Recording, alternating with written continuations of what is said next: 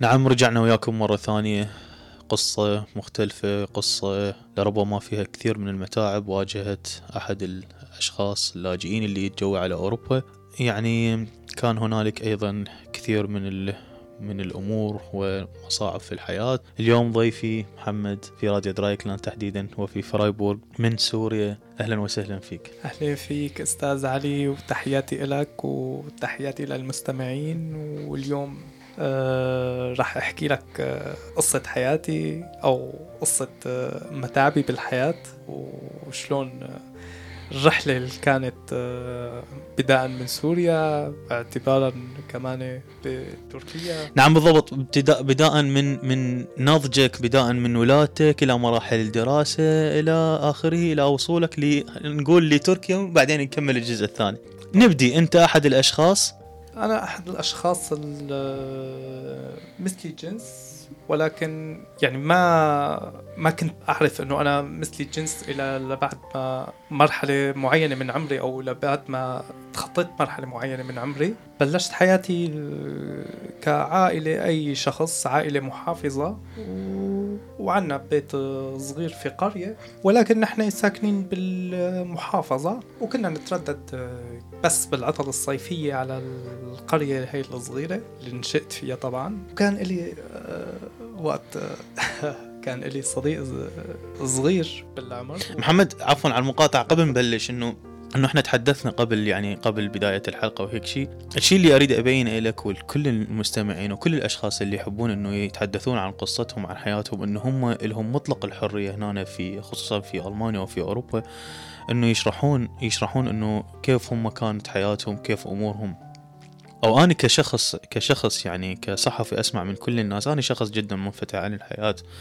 وأسمع من كل الناس شنو ما كانوا هم يريدون يحكوا وهم خاصين بحياتهم خاصين باتخاذ قراراتهم. لذلك إنه اليوم يعني يكون يعني جدا مرتاح لا يعني لا تخاف من أي شيء لا تكون عندك ضغوطات في الحياة آه، خصوصا إنه أنا أعرف إنه أنت من بيئة محافظة وإلى آخره. إحنا في العراق ما عندنا ناس من بيئات محافظة يكون يعني حتى إذا وصلوا لأوروبا إنهم يكونون تحت ضغط الحياة. صحيح. فأنا مثل ما قلت لك أهلا وسهلا فيك في راديو درايكلاند وهذا المايك لك شكرا شكرا لك وعلى الترحيب الحار وشكرا للمستمعين كمان.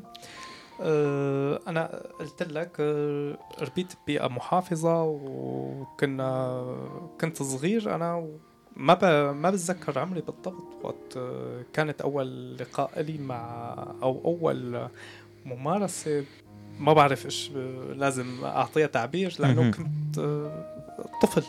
أه كنت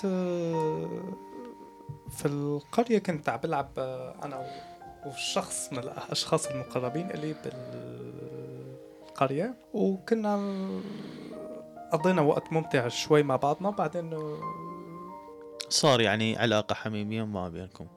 إيه بالضبط صار أول شيء علاقة حميمية. هاي كانت أول مرة لي بس كان كعمري صدق ما بتذكر عمري لأنه كنت كتير صغير.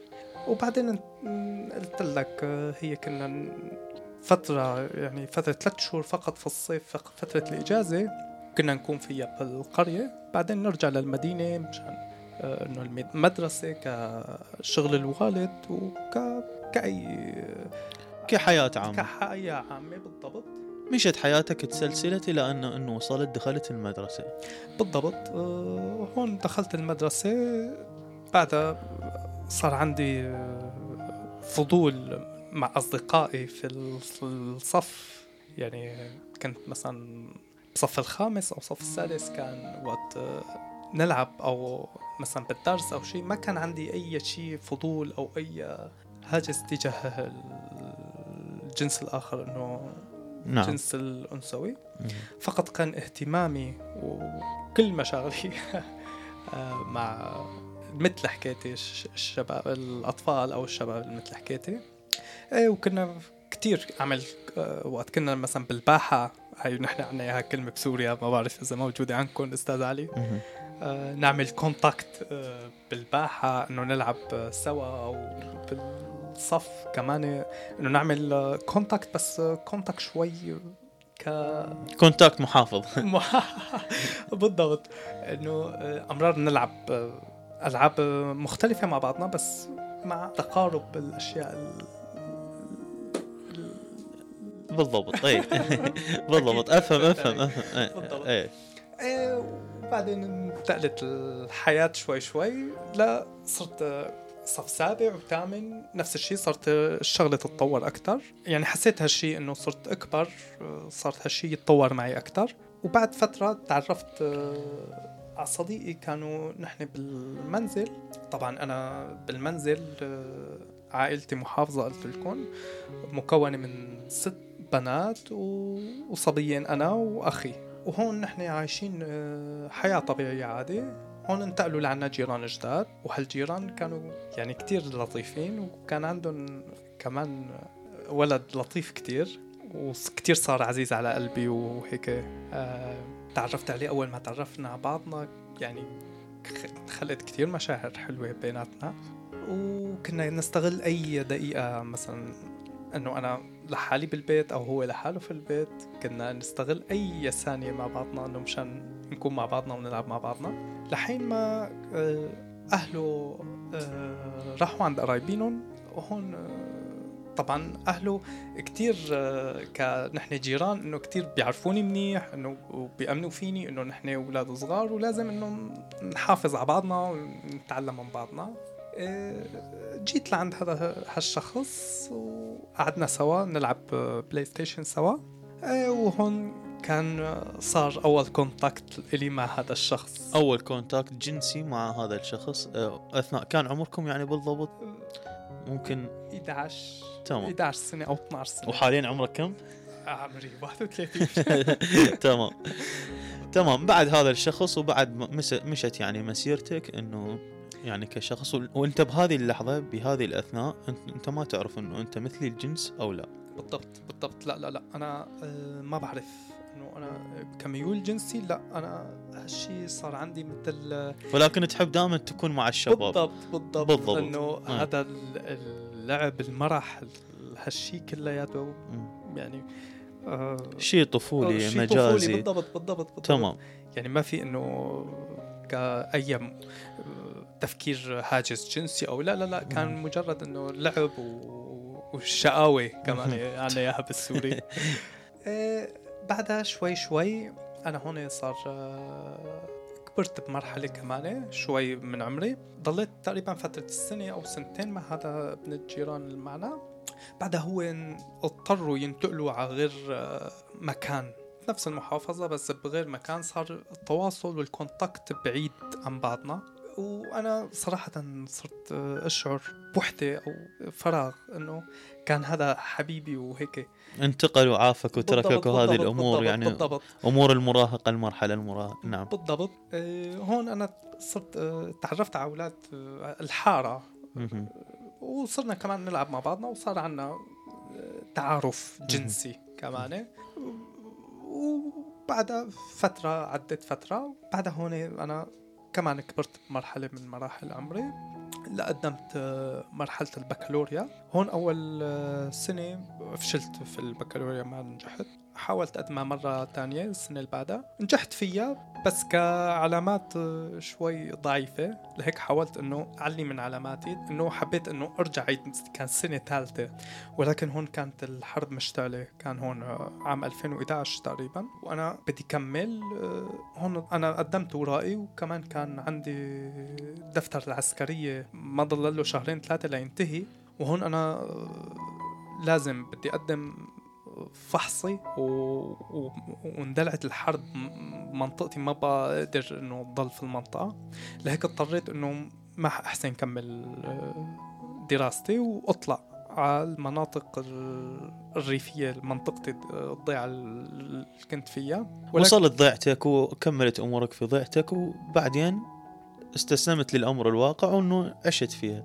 بالضبط. بس ما عشت فيها الفترة الطويلة لأنه للأسف كمان كانت بمرحلة الحرب كمان تعرضت ضيعتي للقصف والضرب والطيران وهالشي فعلا أثر على نفسيتي وكنت خايف فعلا من كل شيء من كل الاحداث شيء غريب عليك طيارة عم تطير بالضبط. شيء رهيب يعني اضطريت أنا بعد شهرين وتعرضت آه، أول شيء قصفة الضيعة وللأسف آه، مات آه، ابن خالتي يعني شخص. قريب كان كثير للأسف آه، مات الله يرحمه شكرا لك أستاذ علي. وأنا هون فترة يعني حسيت كتير بيأس. وتعب إنه يعني راح شخص غالي علي. بعد فترة كمان تعرضت الضيعة كمان للقصف مرة تانية وثالثة أنا هون ما بقى أتحمل الوضع أبدا لأنه هالشي فعلا صار يأثر كتير على نفسيتي. وقررت إني أطلع على تركيا و... وقلت لهم أنا لأمي وأبي إنه للعائله إنه أنا راح أطلع. لتركيا. محمد خلينا يعني ننفذ من الوقت. وصلت لتركيا نبدي من. بالضبط. آه، جيت على تركيا. بالبداية س- آه، رحت على المخيم اللاجئين. كمان كان الوضع كتير صعب بمخيم اللاجئين ككل شيء. وأنا ك... كمان واجهت صعوبة إنه أنا كشخص ماني عائلة. وكانوا هن فقط المخيمات كانت للعائلات. يعني وبتشكر هلأ إذا إذا كان عم يسمعني أو وين هو موجود. ما بعرف أستاذ كان عبد الرحيم اسمه بيشتغل بالإدارة تبعت المخيم. ساعدني كتير ولولا ما كنت حسنت أدخل آه، على المخيم. لأنه هن كانوا إنه عندهم قوانين إنه هذا المخيم أو الملجأ للعائلات فقط وأنا كشخص أعزب لا يحق لي الدخول ولكن هو الشخص عارض الإدارة كلياتها هو كان موظف بالإدارة وسمعوا كلامه ودخلوني آه، وضليت فترة تقريبا سنتين بالمخيم. بس كمان كتير واجهت صعوبة في المعيشة في كل شيء. يعني ما كان ال... ما كنت حس بالاستقرار ولا العاطفة ولا أي شيء كان مستقر. وتعرفت كمان على أشخاص آه، جدد بحياتي كأصدقاء وشخص من هالأشخاص كان يشتغل في مدينة أضنا كان يشتغل بالحواش الليمون والبرتقال وال... وكل شيء. نحن بنقول فاعل باللغة العربية وطلعت أشتغل معه أه ولكن للأسف كان ال... صاحب الشغل يعني هو عنده سكن. عنده عدة سكنات ولكن نحن انضمينا لسكن كان عبارة عن غرفة واحدة والعفو حمام واحد. وكان آه، صعب صعب صعب جدا. يعني كنا نحن أستاذ علي 20 شخص بغرفة واحدة تخيل. وننام على سيفنا. يعني ما بعرف إذا فهمت نعم، نعم، نعم، نعم. المقصد. مهم. لهالدرجة كانت الغرفة صغيرة ونحن عددنا كبير ولكن كلياتنا كنا مضطرين للشغل مشان نبدأ حياتنا نبدأ الانطلاقة تبعتنا بالغنى عن الجهود اللي أعطونا إياها الأتراك. لأنه عفوا يعني هنا بديت أنت حياتك تمارسها وصلت لي هذا العمل إنه أنتم group و... وتنامون في بالضبط بالضبط. كنا نحن عبارة عن group 20 شخص آه، ننام مع بعضنا ونطلع يوميا على الشغل مع بعضنا. آه، في يوم من الأيام آه، كنت نايم متعب مرهق جدا من الشغل. في شخص كان نايم جنبي وهو صديق ولكن ما هو صديق مقرب يعني في عادي كشغل. يعني أنا كنت نايم شعرت إنه قرب يعني يعني قرب على المناطق الحميمية. بالضبط. آه وقت آه أنا طبعا بالبداية أنا كنت نايم ما حسيت لحسيت بعد ما صار ال contact. ال contact أنا ونايم يعني هنا خلينا نقول إنه هنا صارت بيناتك علاقة حميمية جنسية بينك وبين هذا الشخص بالضبط. وكملت العلاقة على هذه أول علاقة بمرحله المراهقة. بالضبط بالضبط. هي كانت علاقتي ال- الأولى في تركيا. بس ما كانت ما دامت العلاقة لأنه أنا آه، رفضتها لأنه أنا ما كنت بحالة نفسية أتقبل علاقة أو أتقبل آه، حياة لأنه أنا مقبل كنت على حياة جديدة بكل الأطراف وما كان عندي التفكير الهاجس الجنسي أو أي شيء كنت كان نعم. نعم محمد عفوا على المقاطعة يعني أنت بعد ما كملت العلاقة وياه اتخذت هذا القرار أنه بعد ما تريد بالمستقبل مع بالضبط. هذا الشخص بالضبط, بالضبط ولكن أنت ما. تعرف بالمستقبل مع أشخاص ثانيين بالضبط بالضبط هنا. اكتشفت نفسك أو إجاك شعار أو هيك شيء يعني من هذا المضمون أنه أنت تحب فقط مع مع الشباب تحب فقط مع ال... طبعا طبعا أستاذ مم. علي طبعا أنا. قلت لك بمراحل عمري كل ما أكبر أو كانت ي... تزيد عندي ال- ال- الرغبة للشباب بالضبط بالضبط بالضبط يعني وهنا إنه أنت أيضا إنه إنه كانت مثلا صعبة بالنسبة لك كشخص مراهق ما مارستها أو كانت مثلا سهلة يعني بهذيك الليلة ولا ولا يعني أنت شو هذا الشعور اللي إجاك يعني؟ هلا بهذيك الليلة وقت كنت أنا الشعور اللي اجاني والرفض اللي اجاني لأنه ما كان أنا يعني آه، هلا هي الرغبة الجنسية أنا يعني بتجيني كان وقت بيكون أنا مرتاح نفسيا مرتاح آه، كعملي مرتاح كأي شيء أما وقت بتجيني هالشغلة بيكوني متعب مرهق نفسيتي محطمة بكل شيء لاجئ طالع جديد.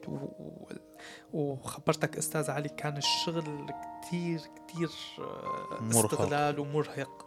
لهيك أنا رفضت هذه العلاقة. استمرت حياتك؟ بالضبط أستاذ علي استمرت حياتي أه لفترة. أه بعد فترة أنا رجعت لأنه كانوا كل 15 يوم لازم نرجع على المكان اللي كنا فيه مقيمين آه للمخيم. للمخيم. يعني تسجل حضور بالضبط وبعدين تكمل 15 يوم وهذه بالمخيم هم مسوين جدول. على مود المخيم لا يبقى فارغ. إنه بالضبط. مجموعات جروبات. نعم أنا أعرف هذا الوضع.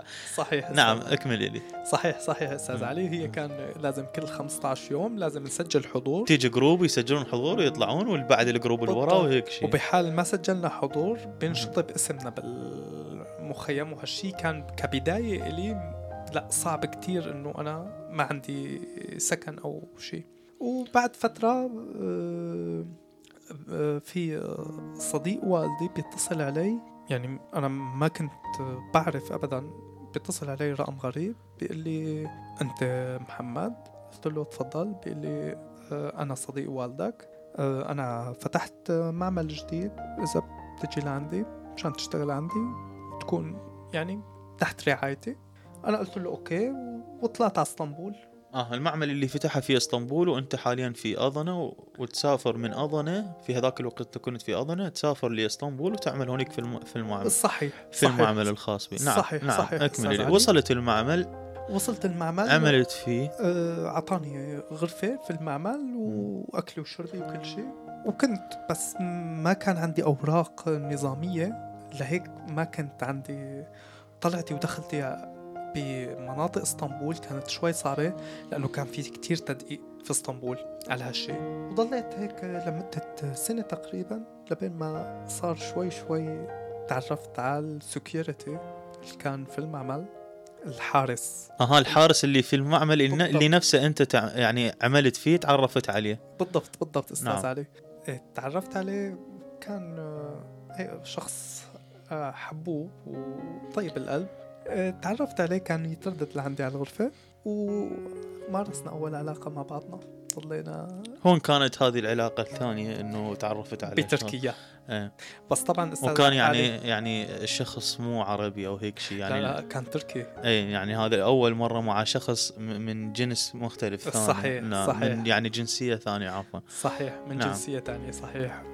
وهو تركي و...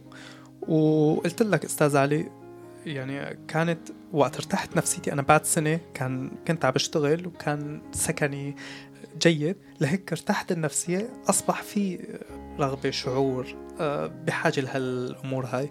وضلينا أنا وهذا الشخص مدة سنة. أنا وهو على كونتاكت وكانت حياتنا حلوة كتير مع بعضنا. وأنا هون بلشت أبدأ طور من نفسي في العمل. يعني كنت أنا دخلت على المعمل مجرد عامل شوي شوي صرت أتطور بعملي أتطور أتطور لبعد سنتين من عملي بالمعمل أصبحت شيف بالمعمل. يعني صرت المسؤول عن كل شيء عن تصريف البضائع عن شراء البضائع عن طبخ البضائع. عن كل شيء عن أي شيء. محمد عفوا عن المقاطعة. أنت ذكرت انه كنت مع هذا الشخص التركي لمدة سنة كاملة. بهذه السنة الكاملة يعني أكو مثلا يراودني سؤال لحضرتك. إنه أنت هل فكرت بهذه السنة إنه إنه هذا الشيء اللي أنت قمت به وتقوم به وأنت حاليا ك, ك يعني كجسد أو ك كشخص مثل الجنسيه إنه يتعارض هذا الأمر مع مع عادات وتقاليد المجتمع العربي اللي أنت إجيت من عنده؟ أو إجاك مثلا تفكير إنه أنت شنو راح يصير لك إذا كشفت عن هويتك؟ أو إنه مثلا إنه تجيك أفكار إنه مثلا إنه أنت إذا يسمعك أحد يعني مثلا يقتلك أو شيء أو مثلا يعني يأثر فيك يعني فد شيء يعني يكون يعني محطم لنفس لنفسك أنت طبعا يعني. طبعا أستاذ علي هذا الشيء يعني حتى بالمجتمع التركي ما بس المجتمع العربي مرفوض. بالمجتمع التركي أيضا مرفوض هالشيء وأنا وقت كنت اعمل هالشيء كان كلياته بالخفا يعني كنت تحت تأثير ضغط نفسي تحت تأثير ضغط المجتمع. إذا كنت فكر إذا حدا شافني أو إذا حدا فكر إنه أنا مثلي الجنس. يعني هذا الشيء كمان كلياته له آثار سلبية على نفسية الشخص على شغل الشخص على مستقبل الشخص. لأنه مو عيش برياحة مو عيش. يعني تحت تأثير ضغط ضغط. بالضبط. محمد خلينا يعني نتعمق بهذه الكلمة إنه تحت الضغط النفسي.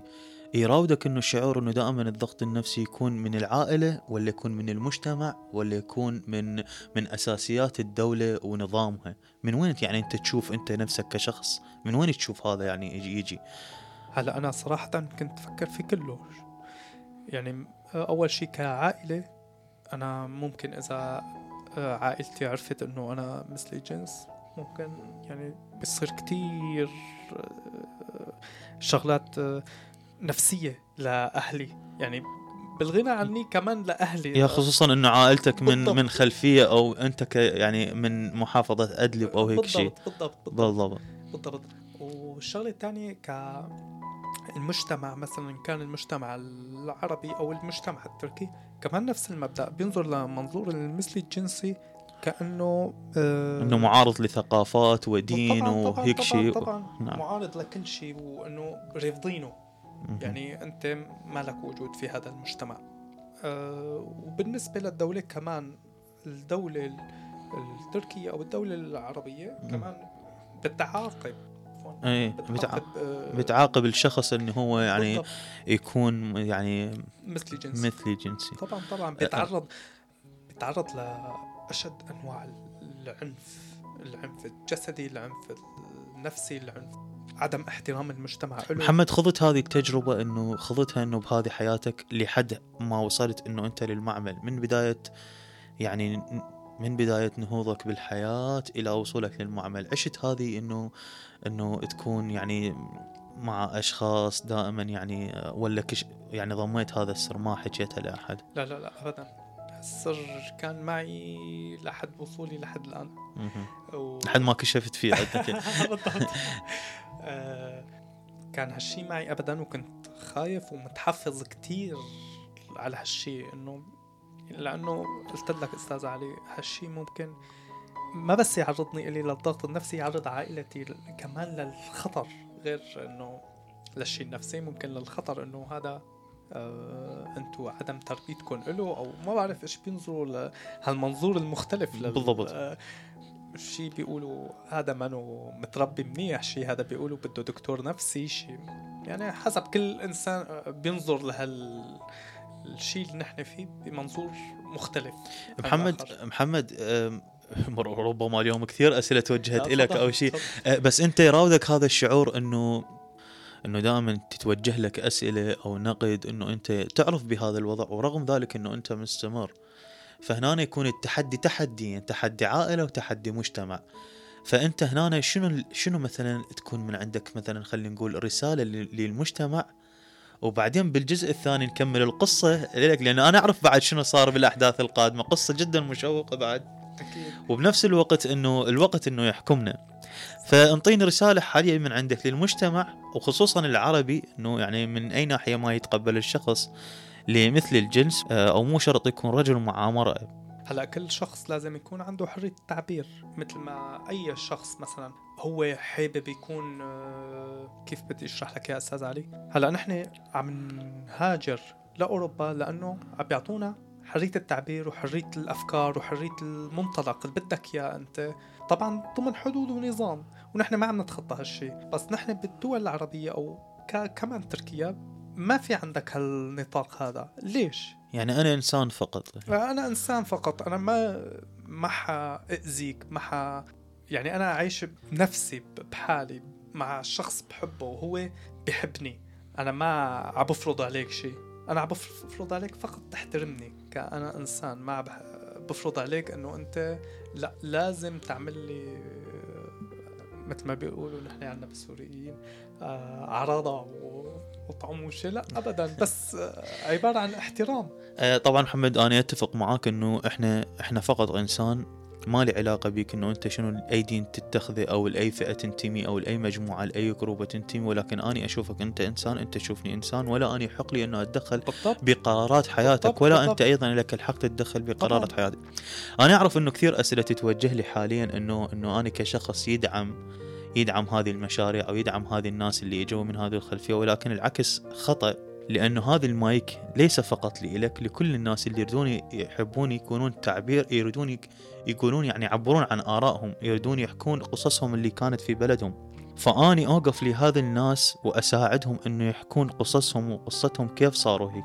لسبب إنه حتى الأهل يعرف إنه شو صار وليش صاروا هيك أبنائهم. والمجتمع حتى ينهض ويعرف شو أسباب العائلة أو شو أسباب أفراد أحد هاي الع- العائلة اللي هم من ضمن نطاق الدولة. نعم. هيك صار معاهم حتى تكون أكو حلول حتى يكونون حتى يتقبلون الإنسان لا أكثر. صحيح صحيح صحيح. آه، فمثل ما قلت لك آم، آم، محمد إحنا نسوي جزئين. جزء حاليا لهذا الشخص اللي تعرفت عليه بالمعمل والجزء الثاني يكون مع الشخص اللي دامت علاقتك أكثر.